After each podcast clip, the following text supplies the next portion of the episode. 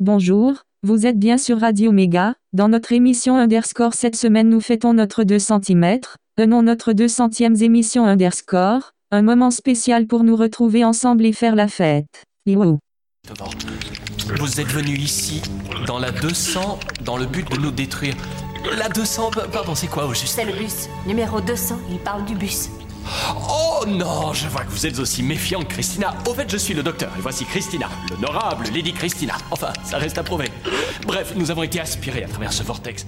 Et non, on n'a pas été aspiré à travers un vortex comme le docteur, mais on a l'honorable Cécile, Bonjour. on a l'honorable Anya, Salut. on a notre cher Matt, Re.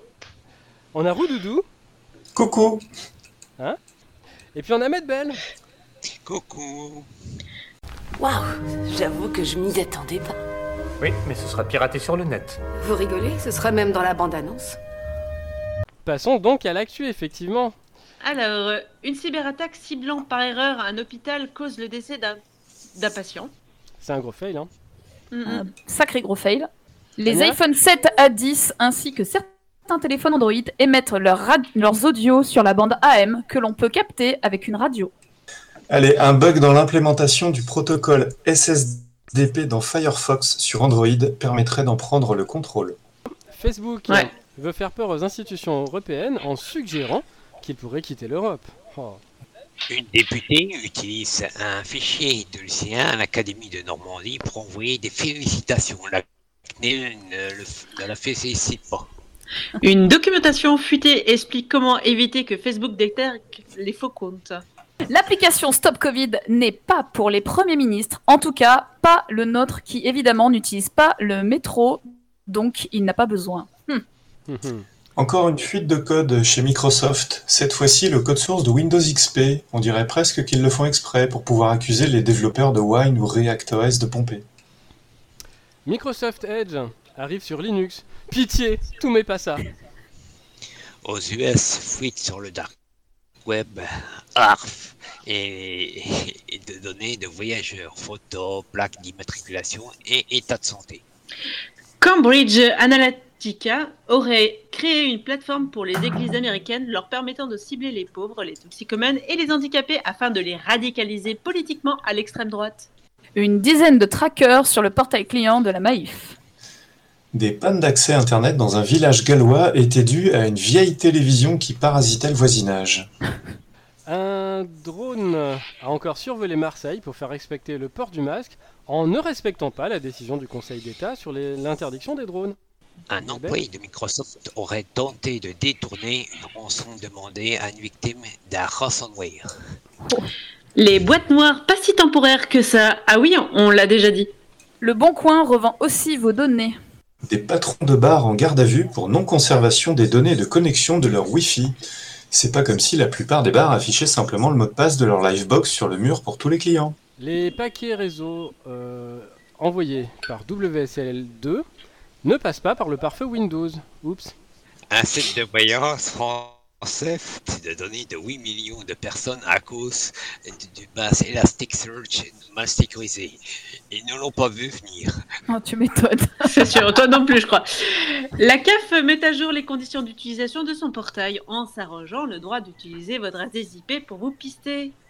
Certains s'étaient fait contrôler pour avoir fait leur déclaration depuis une IP allemande, alors qu'ils avaient tort. Non, ils avaient raison, car ils utilisaient tort pour se connecter depuis la France. Oh oh oh De nombreux mili- comptes de militants pour le climat auraient été bloqués par Twitter à la veille d'une action nationale. Liberté d'expression, c'est quoi déjà ce truc? Faille de sécurité dans l'extension File Manager de WordPress. Pensez à patcher. Amazon veut utiliser la paume de votre main comme moyen de paiement. Ils n'apprendront jamais. Un lanceur d'alerte licencié sous, par un sous-traitant de d'APHP pour en avoir trop fait. Près de, 1000 de 16 000 cas de Covid-19 non comptabilisés à cause d'un dépassement de la taille maximale des feuilles de calcul dans Excel. Oh, c'est con ça Visiblement, ils utilisaient une vieille version euh, et en fait, la limite euh, a été augmentée dans les versions d'après, mais ils ne l'utilisaient pas. Alors, euh, visiblement, il y a des trous dans Flatpak, et pour un moment. Super. Euh, un logiciel espion baptisé euh, Mosaic Regressor qui s'incruste dans UEFI et donc se réinstalle même si l'on formate ou remplace le disque dur. Des failles dans les antivirus les plus connus. Ces ballons, merde, tu dois le désinstaller. Waouh, un jouet pour adulte qui veut refuser de libérer un membre. Hmm. Des oignons jugés trop sexy par l'algorithme de Facebook. L'administration fiscale n'aurait pas reçu certaines déclarations de revenus, mais en fait si, mais en fait ils disent que non. Allez, on se fait une petite pause.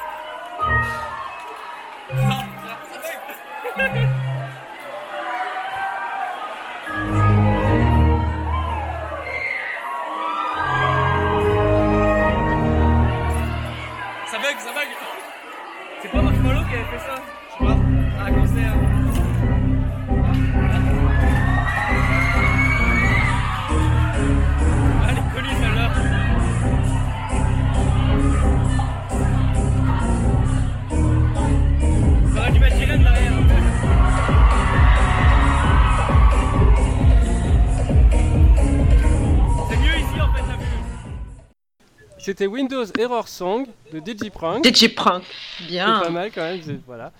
Euh, Et oui. Et Cécile, tu voulais passer un petit extrait?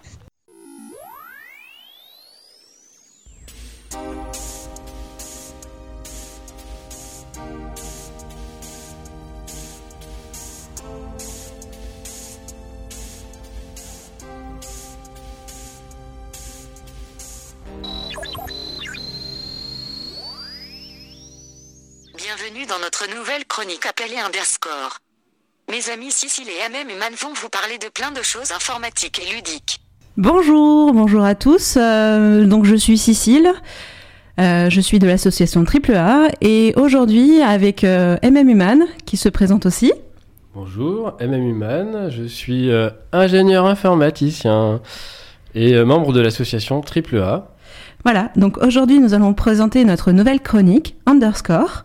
Donc nous allons commencer par euh, un sujet d'actualité qui nous a marqué, puis la présentation de notre association, une petite pause musicale avec de la chiptune, la rubrique agenda et la dernière rubrique astrologique. Eh bien voilà, c'était notre première minute de notre première émission euh, en 2016. Le projet Underscore prend racine au sein de notre association AAA. Les balbutiements laisseront le projet dans les cartons depuis les années 2000. Enfin, grâce à Radio Méga et à l'invitation d'Eric, nos premiers pas à la radio ont commencé en 2016, dont le premier numéro que vous avez pu entendre en extrait fut enregistré le 25 janvier 2016. À l'époque, nous étions euh, tous les deux, Eb Human et moi-même, et le format, et le format de l'émission devait tenir euh, 10 minutes. C'est bien ça? Ouais, il paraît. Il paraît. Je crois qu'on l'a jamais respecté. Hein. C'est ça, nous n'avons jamais réussi à nous y tenir et dans l'émission du 12-14, on commençait à devenir un peu gros, un petit peu gênant, donc on nous a dit, écoutez, cette fois, on va vous proposer un créneau pour que vous puissiez vous amuser et ceci explique pourquoi notre chronique s'est transformée en émission à partir de 2017. Et comme vous, avez pu le constater dans l'extrait, notre trame euh, que nous avons gardée est assez proche de celle d'origine. Et nous avons eu le plaisir d'accueillir pendant toutes ces années différents animateurs, à savoir euh, Anya, Matt et puis enfin Rodoudou qui nous a rejoint euh, dernièrement. Il faut savoir que bien que le générique n'a pas changé, le contenu et les thématiques ont beaucoup été enrichis grâce au travail de chacun et grâce aux sensibilités de chacun. Par exemple, avec Anya, nous avons beaucoup eu d'émissions qui étaient en rapport avec euh, euh, l'univers du jeu vidéo, l'univers du Japon, que je me souvienne. Tu t'en souviens un petit peu de ce que Oh, tu... Oui, tout à fait. Bah, en fait, c'était les actus du jeu vidéo qui avaient euh, à l'instant clé, euh, les critiques qu'il y avait sur certains jeux qui n'avaient peut-être pas lieu d'être fondés ou qui étaient fondés mais qui étaient mal euh, critiqués. Je faisais aussi des retours effectivement sur ce qu'il y avait au, au niveau du Japon. Il y avait des fois des news ou des actualités assez impactantes, que ça soit dans le domaine du jeu vidéo ou des fois de l'électronique, tout simplement. Voilà. Aussi. Et, de la Et culture. aussi. Et, et aussi Matt aussi qui a rebondi aussi sur la même thématique euh, un, peu, un peu plus prononcée sur le jeu vidéo. Ah bah, j'ai un, petit peu pris la suite, mais à ma manière. euh, Mais c'est vrai que moi, j'étais pas du tout dans l'actualité parce que l'actualité, ça m'intéressait pas spécialement. J'avais envie de, de faire découvrir un jeu. Bah voilà, j'y jouais, je le faisais découvrir. Et euh, j'aimais bien un petit peu montrer des, des jeux euh, assez connus, relativement connus dans la communauté, comme on dit, des gamers, mais euh, pas très connus du grand public, voire pas du tout. Donc ouais, j'avais fait découvrir euh, Shantae, Zack and Wiki, Bioshock Infinite, euh, quelques jeux comme ça. Et ouais, j'ai fait l'émission pendant, pendant un an quand même. Par rapport à tout ça, par rapport à nos émissions qu'on a pu euh, faire, effectivement, nous sommes attachés à au décryptage de l'univers numérique, même si beaucoup de gens parlent encore de digital, hein, bien qu'il y a beaucoup de choses qui se font encore avec les doigts. hein, euh, Bah, vous tapez au clavier déjà Déjà. Bout des doigts. aussi. Et puis euh, nous avons aussi Medbel qui est arrivé aussi euh, dans nos émissions, qui est qui s'est rattaché euh, depuis euh, au projet et qui est de plus en plus présent, euh, dont nous bénéficions de son de, de son savoir, euh, notamment musical. En dehors de nos ondes sonores de Radio Méga sur la FM 99.2, vous pouvez également retrouver l'émission sur notre blog triplea.fr, mais également le podcast est diffusé sur la radio euh, de Radio Méga, radio-méga.com, et aussi vous pouvez trouver notre émission sur iTunes. J'avais quelques petites euh, questions. euh, comment avez-vous vécu votre première participation à l'émission Underscore? Dans la joie, la bonne humeur. J'avais aucune idée de ce que je foutais là. Et non, non, si, je savais ce que je foutais là, mais je savais pas du tout comment euh, aborder le, le truc. Déjà, euh, la, première, la première fois qu'on écrit euh, une chronique, euh, euh, on sait pas trop si on fait bien, si on fait pas bien, et puis finalement, bon, on fait comme on, comme on veut, comme on peut, et puis ça s'est pas trop mal passé. quoi. Alors moi, j'ai toujours fait vraiment à l'in- à l'instinct. Et en fait, tout le reste, comme je connais les, les sujets ou le sujet que j'ai envie de, de parler, euh, bah, en fait, je me lance directement et euh, je trouve que j'ai un dialogue beaucoup plus fluide parce que j'ai préparé beaucoup de podcasts avant de vous rejoindre. Je faisais pas mal de podcasts avant sur Paris et euh, j'ai fini en fait par me dire, euh, de toute façon, tout ce que je préparais par l'écrit, je le lisais quasiment jamais. Donc, du coup, je faisais juste deux trois petits mots si j'avais des peurs d'oublier un élément ou deux. Mais en fait, la plupart du temps, euh, c'était plutôt fluide de le faire de tête, tout simplement. Très bien. Redoudou, tu peux nous dire ce qui t'a marqué un petit peu? Euh, C'était le track euh, des premiers enregistrements avec les, enfin, dans les conditions du direct. Et Medbel, euh, comment tu comment tu as vécu ta première participation aux émissions? C'est vrai que tu nous es plus impliqué quand tu étais là, pas physiquement, mais tu nous avais donné tes chroniques et ensuite tu es venu un peu plus avec le confinement. Oui, ben justement, donc c'est le confinement qui m'a rendu, qui m'a, enfin, qui m'a, qui a fait mon premier essai, quoi. Au, au début, tu nous faisais des textes, mais on devait les lire parce que euh, tu étais euh, micro shy. hein. Tu es toujours caméra shy, comme on dit en anglais. Oui. Et euh, pour finir euh, la 500e émission, vous la voyez comment? Ben, on la voit en ce moment. C'est ça, non? Ah non C'est quoi là La 500e déjà? Purée, on va, Euh, on va bah, vieillir. Ouais, enfin, la période qu'on vit actuellement, c'était pas la meilleure pour les projets à long terme. Quoi. Je pense qu'il y aura encore des évolutions technologiques, il y aura les nouvelles consoles, on parlera encore de nos vieilles consoles comme des vieux. Parce que ce qui était avant, c'était mieux toujours. Non, On voit la pro qui veut faire la transition. Ça se discute quand même. On voit, on voit la pro Non. qui fait la transition pour le sujet suivant. Eh ben oui, parce que, parce que justement, Anya, ça tombe bien, c'était mieux avant. Roudoudou, je te passe la parole. C'est à ton tour de nous parler un petit peu de ce que tu avais à dire pendant cette émission. Voilà, donc euh, c'est un peu une, une reprise d'une chronique que j'avais faite euh, lors d'une émission passée. Euh, mais mais mais il y, a, il y a eu de nouveaux éléments qui, qui se sont ajoutés depuis à un peu la réflexion que j'avais sur c'était mieux avant. Donc comme certains le savent, je passe une grosse partie de mon temps libre à écrire des logiciels pour un vieil ordinateur hein, que de nombreux Français ont connu, l'Amstrad CPC. Et oui, c'était mieux avant. Mais quand je dis que c'est Ouais, mais quand je dis que c'était mieux avant, c'était vraiment mieux avant. Parce que, parce que d'habitude, je vais rebondir sur le propos de Matt, quand quelqu'un dit c'était mieux avant, souvent, c'était pas mieux avant. Voilà. Mais l'informatique, c'est particulier. Et euh, l'informatique a subi une évolution qui fait que, à part l'amélioration des graphismes, l'utilisateur, lui, n'a pas vu, euh, il n'a pas eu un grand bouleversement de son côté. Je veux dire par là, par exemple, un, système d'exploitation moderne aujourd'hui, on a, on a besoin, c'est pas qu'il faut, il faut avoir une machine surpuissante avec beaucoup de mémoire pour faire quoi? Pour, pour faire pas plus que ce qu'on faisait il y a 20 ans. C'est-à-dire qu'on affiche un explorateur de fichiers, on va lire ses mails avec euh, 1 giga de RAM par onglet ouvert maintenant. Et euh, si, on a, on envie de faire une copie de fichier de son ordinateur à une clé USB, on peut toujours pas euh, interrompre la copie ou rajouter un fichier à la liste de copies. Euh, S'il y a une erreur, il faut tout recommencer de zéro. Pour, moi, on est vraiment resté mais bloqué sur des, concepts, euh, sur des vieux concepts. Et, euh, et donc, pour reprendre l'exemple de la copie de fichier, ça fait plus de 30 ans qu'il existe des outils euh, créés par des amateurs qui justement comblent ces manques. Mais euh, je comprends pas pourquoi Microsoft, hein, qui a 150 000 employés, ils ont toujours pas été capables de faire évoluer leur système d'exploitation. Parce qu'on on, on- on avance dans les versions, hein, Windows 1, 2, 3, 4, euh, là on est au 10. D'un point de vue utilisateur, euh, c'est, il se passe rien. Donc cette pauvreté de l'expérience utilisateur n'est pas propre au système d'exploitation. Les jeux vidéo n'ont pas tellement évolué. On a toujours euh, le jeu de foot, le jeu de baston, le jeu de bagnole. Alors c'est plus joli. Par contre maintenant, bah, ça plante tout le temps.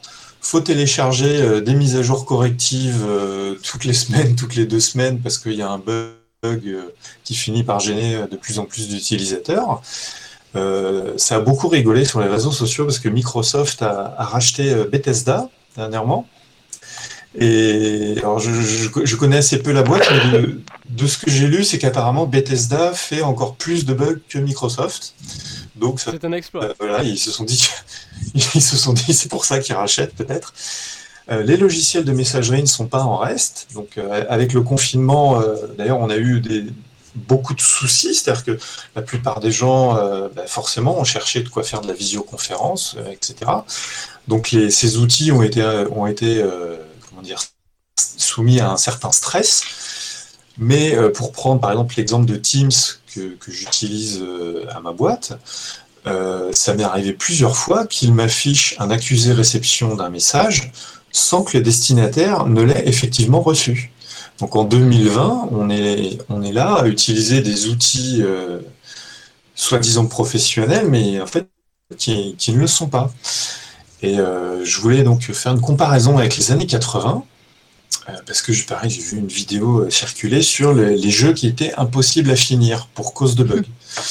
Et en fait, cette vidéo, elle, a, elle a parlé de, je sais plus, 6 ou 7 jeux à peine, qui étaient sur plusieurs machines. Et, donc pour prendre par exemple l'Amstrad, sur Amstrad, je connais, euh, je connais que deux jeux qui sont impossibles à finir parce qu'ils étaient buggés. Et il y a eu à peu près 10 000 jeux qui sont sortis. Et euh, les systèmes d'exploitation qu'on avait sur nos, sur nos vieilles machines, c'est pareil, ils n'étaient pas buggés, il y avait pas besoin de faire des mises à jour. Alors oui, ils étaient plus simples, hein. mais on, on sent que quand, quand, quand l'informatique euh, l'informatique vraiment a, éclos dans, dans, le, dans, dans la sphère familiale, il y avait quand même une façon de finir les choses. C'est-à-dire qu'on achetait un ordinateur, on avait un gros manuel euh, qui nous apprenait à nous servir de l'ordinateur. Aujourd'hui, on, on nous vend un, téléphone qui est un ordinateur ou, ou on achète un PC, un Mac. On, on ne sait pas comment s'en servir. Alors, euh, heureusement, on a des, des didacticiels euh, sur des plateformes de streaming vidéo, mais euh, pourquoi les éditeurs aujourd'hui ne remplissent pas leur mission, à savoir faire une documentation qui tienne la route? Voilà, donc c'était euh, c'était mon coup de gueule euh, de, de- sur l'informatique moderne pour la 200e. Ouais, c'est un- ouais, euh, comme je dirais, c'est un peu comme les banques. hein, C'est nous qui font le travail à la place des banques aussi. Oh que oui. C'est compliqué en même temps, c'est que la, la plupart maintenant ils vont aussi dans, dans la rapidité de, des jeux. Ils ont des délais vachement courts euh, et ils ont des productions énormes. Et euh, même si c'est des grosses équipes, le problème c'est que les équipes ont un manque de communication, je trouve, énorme, vu qu'il y a des bugs euh, qui ne devraient pas être trouvés, qui sont corrigés d'un patch et à l'autre. Tu retrouves le même bug qu'il y avait trois mois avant. Et en fait, le souci, c'est qu'ils vont des fois modifier un bug sur un fichier euh, qui n'est pas le dernier qu'ils ont chargé. Et du coup, des fois, leur bug n'est plus présent ou alors est présent d'une autre manière. Et du coup, tu re- retrouves le bug sur une nouvelle mise à jour. Et du coup, le bug qui a été corrigé est de nouveau présent sur le nouveau bug qui a été corrigé.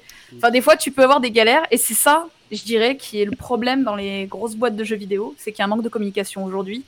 Et effectivement, il y a des, euh, des, des techniciens, on va dire, des développeurs, des vrais développeurs qui manquent aussi. Parce que euh, avec tout le matos qu'on a aujourd'hui, avec pas grand chose, on pourrait faire des jeux optimisés aux petits oignons.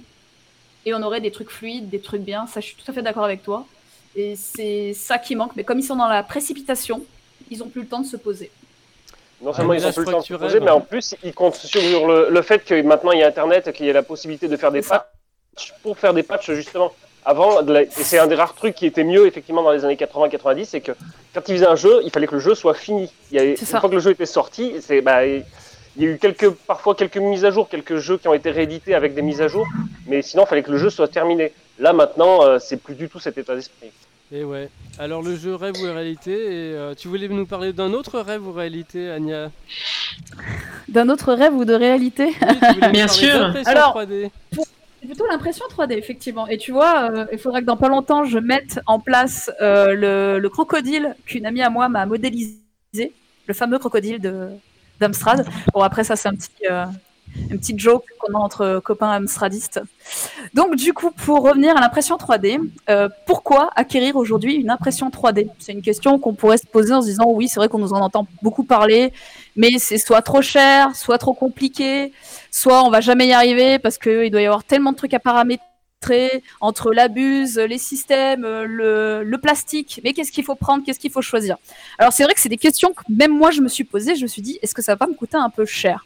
J'ai regardé pas mal de vidéos sur internet comme tout le monde et je suis tombée sur une imprimante qui avait pas l'air très chère et qui avait l'air de plutôt bonne qualité de ce que je voyais qui en sortait pour la plupart. Il y avait des petits trucs à corriger, mais pour moi rien de méchant.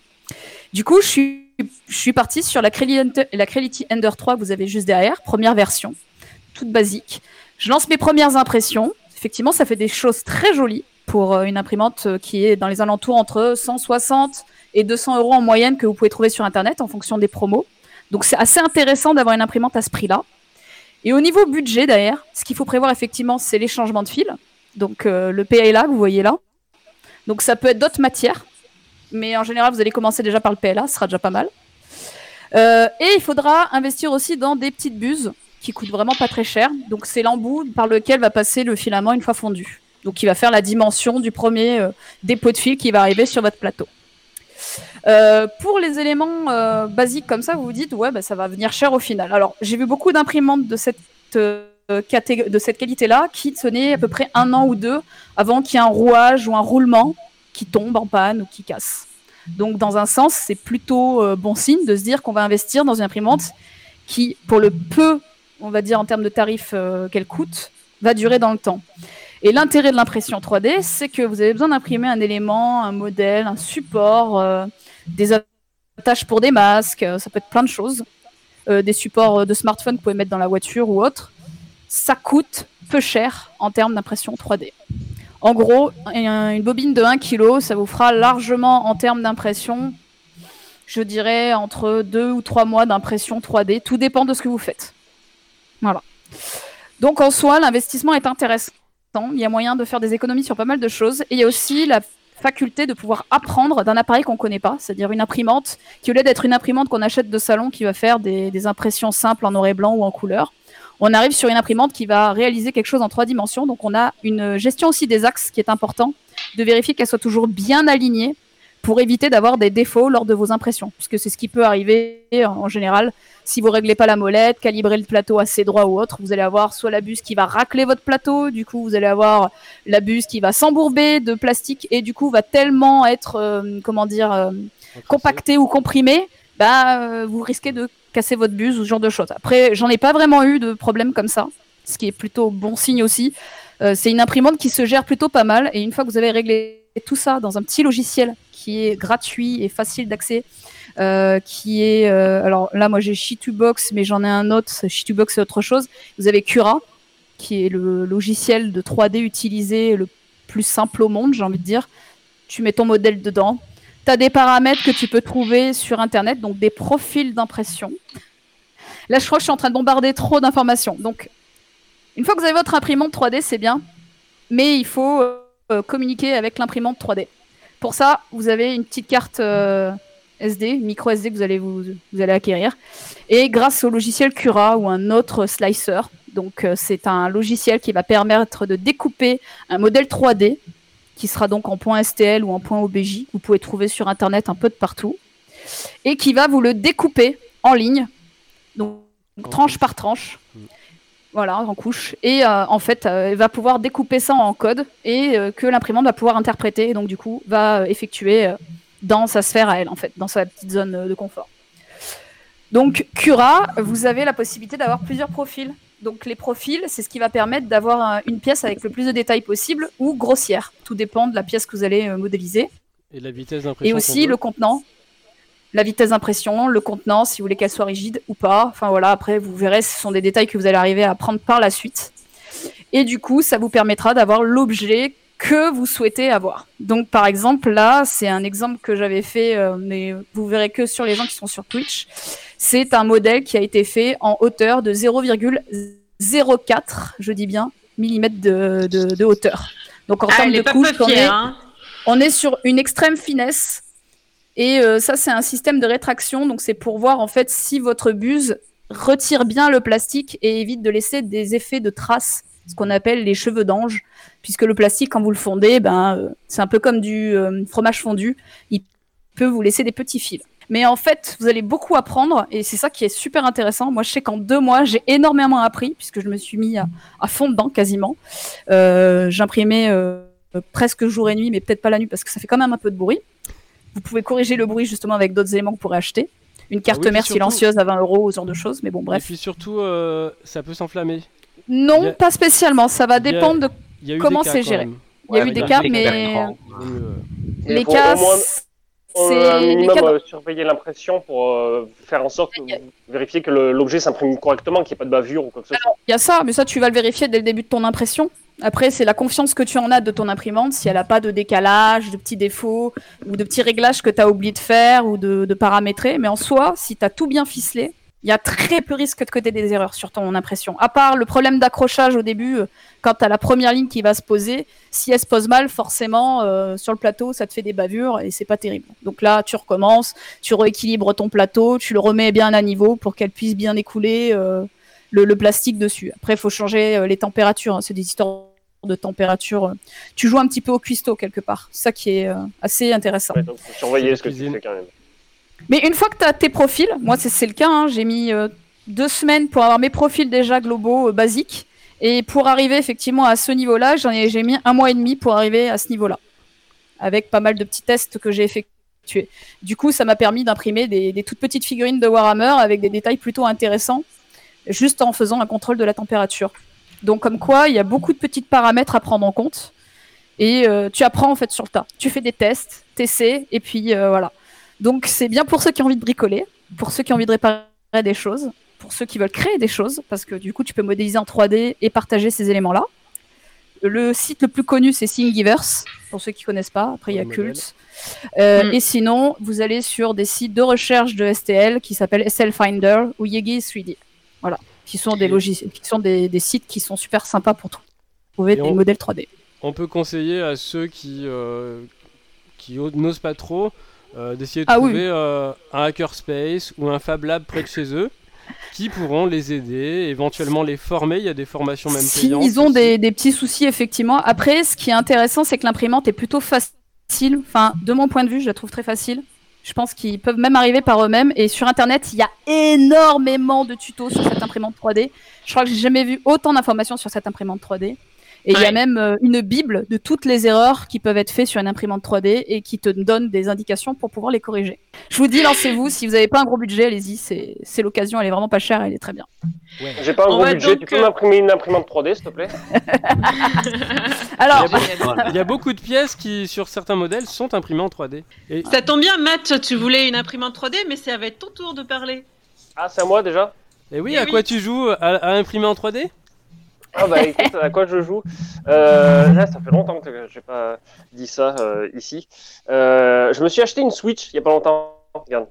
Et je l'ai acheté et du coup, je me suis acheté dessus euh, deux jeux d'une série que j'affectionne vraiment, qui est euh, la série des Xenoblade. Donc, il y a eu Xenoblade 2 sorti sur la Switch, puis après une, ré- une réédition, mais le premier épisode qui était sorti sur Wii en 2011 a été remasterisé euh, sur la Switch. Donc j'ai les Xenoblade 1 et 2 sur la Switch. Et entre-temps, entre ces deux-là, il y a eu un épisode qui est passé un peu inaperçu parce qu'il est sorti sur la Wii U. Et c'est cet épisode-là dont je vais vous parler. Parce que la Wii U de Nintendo, c'était une console qui était sortie en 2012 ou 2013, je sais plus, à peu près par là, et qui a fait un flop complet. Parce que Nintendo n'avait pas su la vendre correctement, parce qu'ils avaient présenté que la manette, en, la, la, la mablette, comme on l'appelle, la manette en forme de tablette, qui est euh, voilà comme ça, qui ressemble à ça. Et ils ont oublié de présenter la console en fait. Ils ont présenté que la manette et ils ont appelé ça Wii U. Donc tout le monde a pensé que c'était un accessoire pour la Wii. Et du coup, bah, à partir de là, euh, les informations ont un peu euh, été euh, distribuées n'importe comment. Et Nintendo s'est complètement planté sur sa communication. Ça leur a bien servi de leçon et ils ont renoué un petit peu avec le succès. Avec la Switch et son concept simple. La Switch, c'est une console que tu branches sur ta télé, mais que tu peux utiliser en mode portable.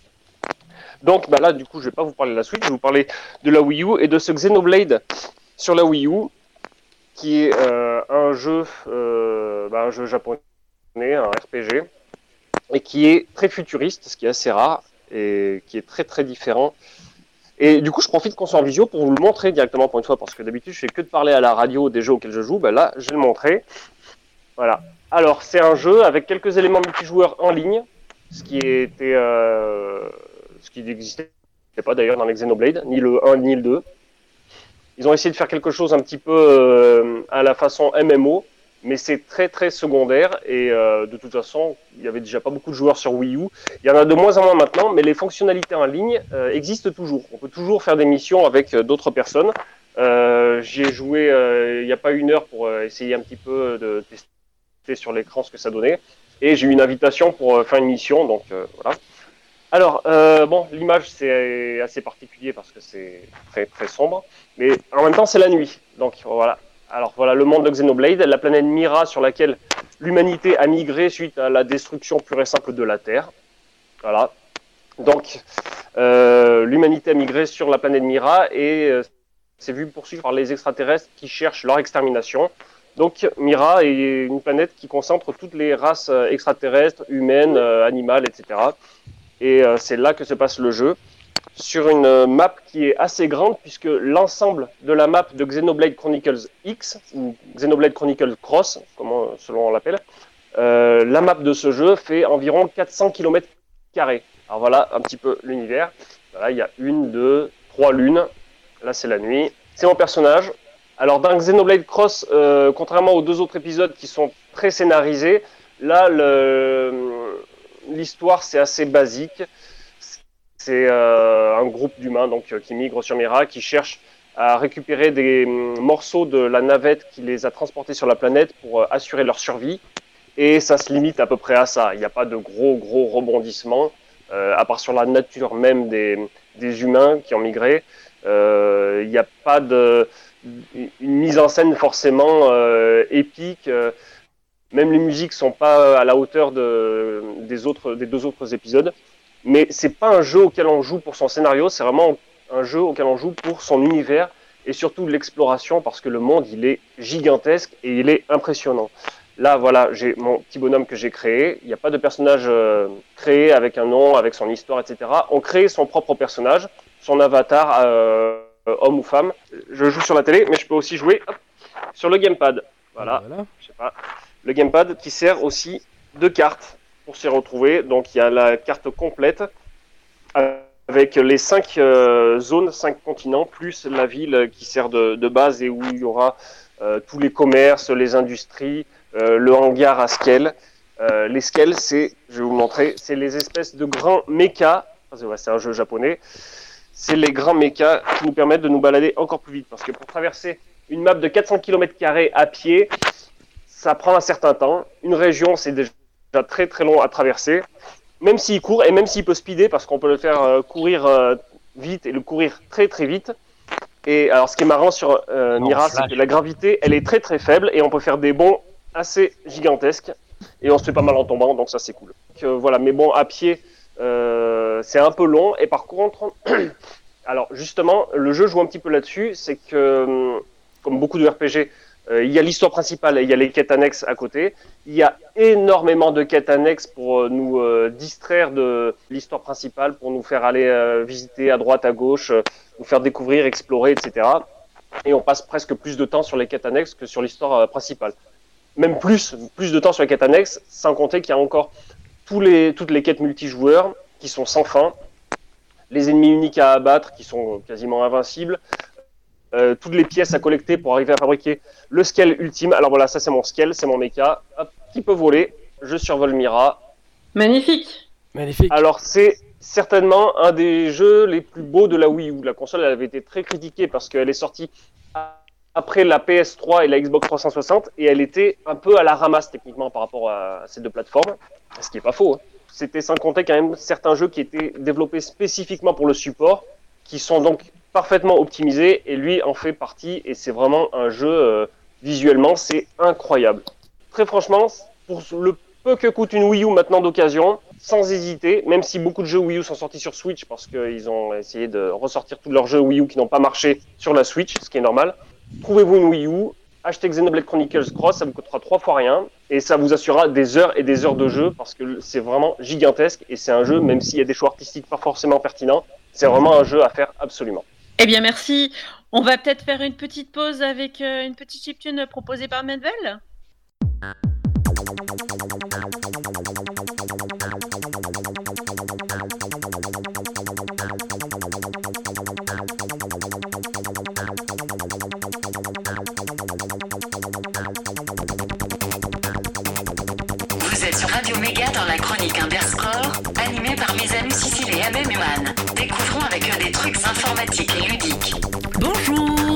Bonjour. Comment tu vas? Je vais bien et toi Cécile? Ça va bien, donc nous sommes euh, ensemble pour euh, notre chronique Underscore avec euh, Cécile, moi-même et... MM Human. Donc aujourd'hui nous allons découvrir euh, un sujet d'actualité sur... euh, On passe donc... euh, au revoir Cécile. Au revoir les humaines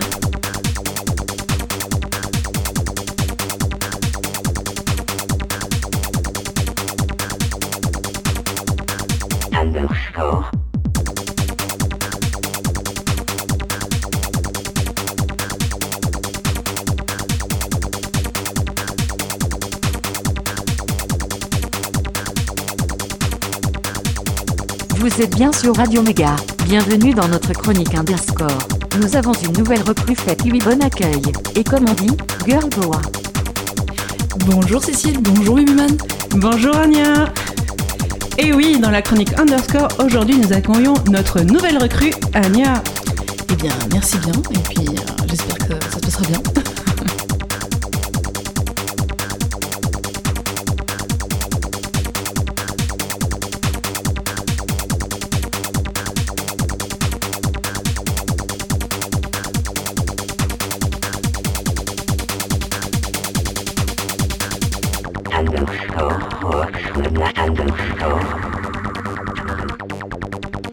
Bonne année Et ouais, c'est retour, euh, Ouais. le retour de, de nous. Bienvenue à Radio. La team Underscore. Et oui, voilà, donc bonjour, donc Cécile.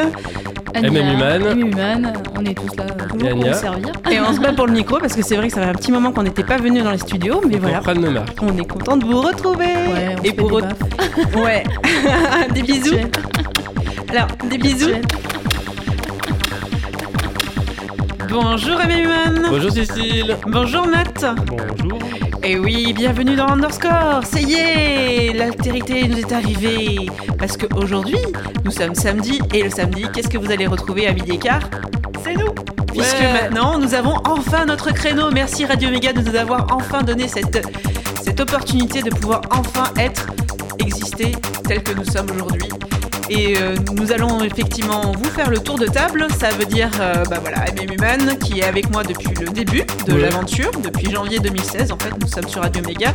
Nous étions euh, jusqu'à présent dans le 13-14 pour une chronique de 10 minutes. Et puis finalement, euh, avec le temps, Je suis pas gros, j'ai fait un différent choix de vie. c'est ça. Du coup, on se retrouve effectivement avec notre propre créneau. Donc, euh, nous accueillons aussi euh, Matt qui fait partie maintenant de notre équipe. Ah, ça y est, je suis embauché. Voilà, Ouais. ça y est, t'as pas le choix, faut que tu restes. Nous voici en compagnie de notre ami Medbel qui a la frite musicale. Prêtez donc attention à vos oreilles, ça devrait être à bien. Ouais, c'est spécial pour la fête des MP3, euh, de, de la basse, enfin de, de, de la musique.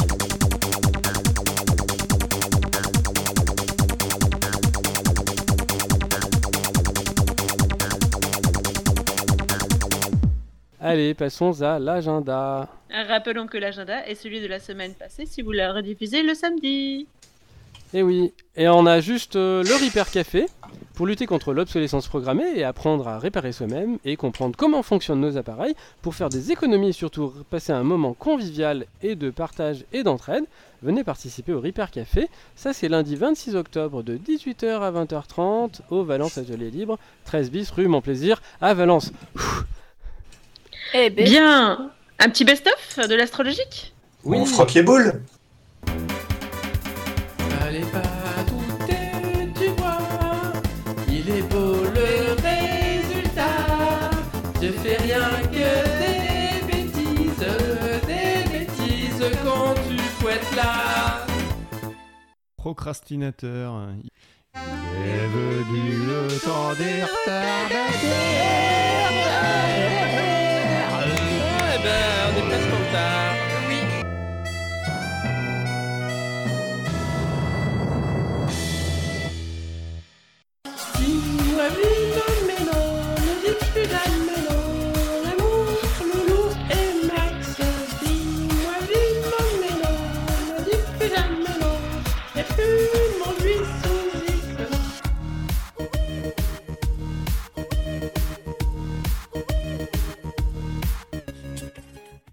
Embarrasse-moi, idiot, c'est beaucoup, beaucoup mieux qu'une démo.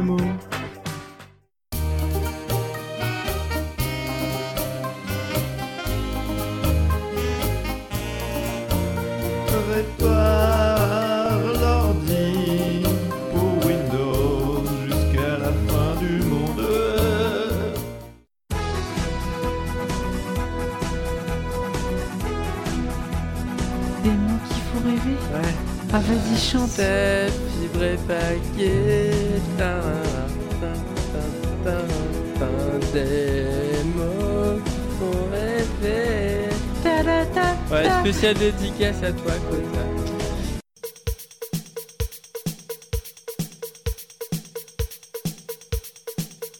Codeur, Vim sous le sun en italique, et ce n'est pas problématique. Bien, bien programmé. J'ai le cœur tout chaud. Ah oui, Alors. Merci, Medbel. C'est pas, ouais, ça, elle est pas mal.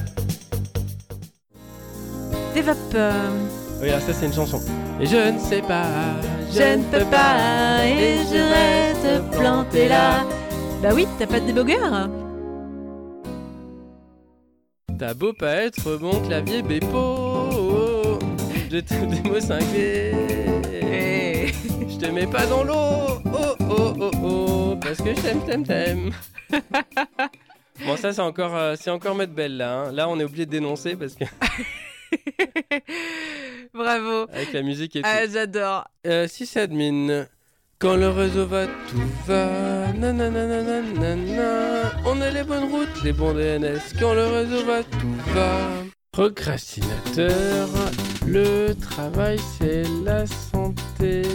Ne rien faire c'est la conserver. Et oui, ben, merci d'avoir été là avec nous. Merci. Temps. Merci Anya, merci Matt, merci Madbel, merci Rodoudou. Merci. Merci Merci à vous aussi. Ouais, de rien. On était super contents de vous avoir euh, pour cette 200e émission. On espère vous retrouver pour euh, une spéciale avec plaisir. Alors à bientôt pour une nouvelle émission. À la À semaine la prochaine. semaine prochaine. À la- Ciao, ciao. Salut.